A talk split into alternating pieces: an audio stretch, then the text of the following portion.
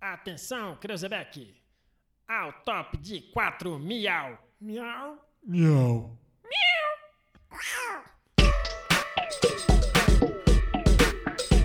Olá pessoal, sejam todos bem-vindos ao Jump of the Cast. O pulo do gato. Hoje eu tô passando aqui para trazer um conteúdo, um formato um pouco diferente para todos vocês.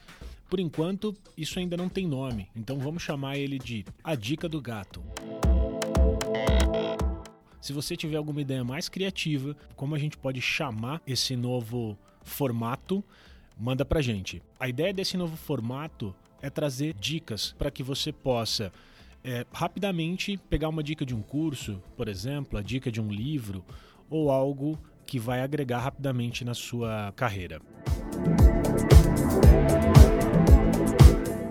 Mas antes, eu queria muito, mas muito, agradecer a todos vocês que já deram play, que já baixaram é, os dois primeiros episódios do Jump of the Cast. No momento que eu estou gravando essa dica do gato, nós já estamos bem próximos de 300 plays e olha que eu já estou descontando né, tudo aquilo que eu e o Renatinho é, e, e, o pessoal da família né, ficou apertando.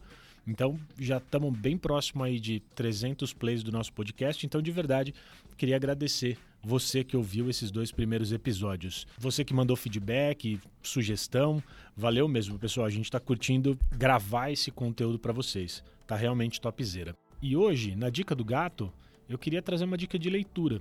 É um livro do Carmine Gallo chamado Storytelling. Aprenda a contar histórias como Steve Jobs, Papa Francisco. Papa Francisco, Churchill e outras lendas da liderança. O que eu acho legal quando a gente fala sobre storytelling é que o ser humano, por padrão, ele já é um contador de histórias. Né? Desde os primórdios, o ser humano ele, ele, se juntava, ele se ele procurava outras tribos, outras pessoas para ficar ao redor da fogueira contando histórias.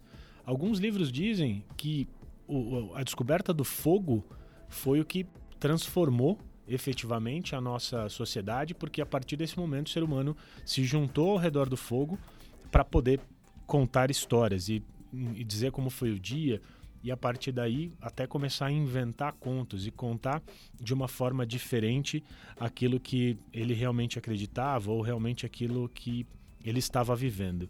Tá? Então esse livro do Carmine Gallo ele fala sobre storytelling e ele traz dicas e ferramentas que você pode usar no dia a dia e dentro de um contexto, né? Não é só uma ferramenta, não é só uma dica solta. Ele primeiro conta a história e a partir daí ele diz qual é a ferramenta e como aquilo foi utilizado. Fica bastante simples de você entender e eventualmente replicar essas ferramentas e essas dicas. O livro basicamente é dividido em cinco partes. A primeira delas é chamada Storytellers, que acendem nossa chama interior. A segunda são os storytellers que educam. A terceira, os que simplificam. A quarta, os que motivam. E a última, os que criam movimentos. Cada uma delas tem uma sequência de histórias e ao final de cada uma delas você pode ver a ferramenta utilizada por aquele uh, storyteller naquele momento, naquela passagem. Eu queria destacar na parte 1, tem uma história do Steve Jobs e ele fala sobre o conceito do que alegra o seu coração.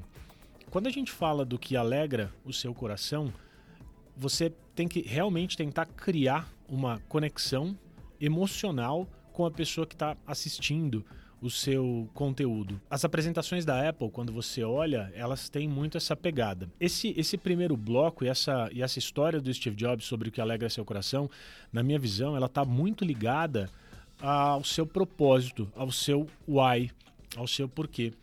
A ideia é você tentar substituir quando você está pensando em propósito, ao invés de falar, cara, o que, que me motiva? Tenta trocar essa frase, faz uma pergunta para você mesmo.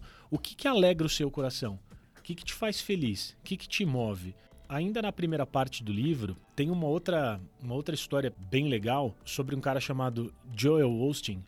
Ele é filho de um pastor chamado John, e o pai dele comandou, né, ele fundou uma igreja nos Estados Unidos e ele comandou essa igreja por bastante tempo. Até que um belo dia, né, o John ficou doente, morreu, E o Joel se viu numa situação onde, em duas semanas, ele teria que dar uma, fazer um culto, né, fazer um grande evento para um número gigantesco de pessoas no Yankee Stadium. Então ele estava num dilema, porque ele não, ele, ele achava que realmente ele não era um bom orador, ele não era um bom contador de histórias. E essa parte, essa seção do livro, ela conta como ele superou esse medo e como ele conseguiu dominar esse medo de palco e ele conseguiu lotar o Yankee Stadium. Hoje esse cara está à frente né, dessa, que é uma das maiores igrejas dos Estados Unidos, e ele é um orador de bastante, bastante sucesso. Um outro ponto importante que eu queria trazer é que alguns de vocês podem estar se perguntando: caramba, mas eu só faço palestras e apresentações técnicas, isso não serve para mim. É aí que você se engana. Na verdade, sempre que você estiver montando algum conteúdo, existe uma história por trás. Né? Você pode usar essas ferramentas e essas técnicas dos contadores de histórias para envolver o seu público e para levar uma mensagem mais clara e eficaz. Seja quando você estiver tentando é, vender alguma coisa ou quando você estiver simplesmente tentando convencer a sua plateia de algo que você previamente montou, de uma história que você criou.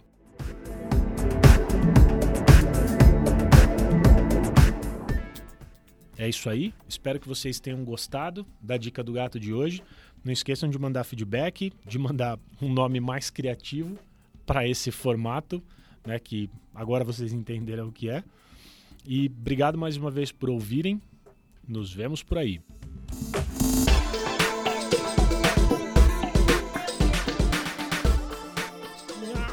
Miau.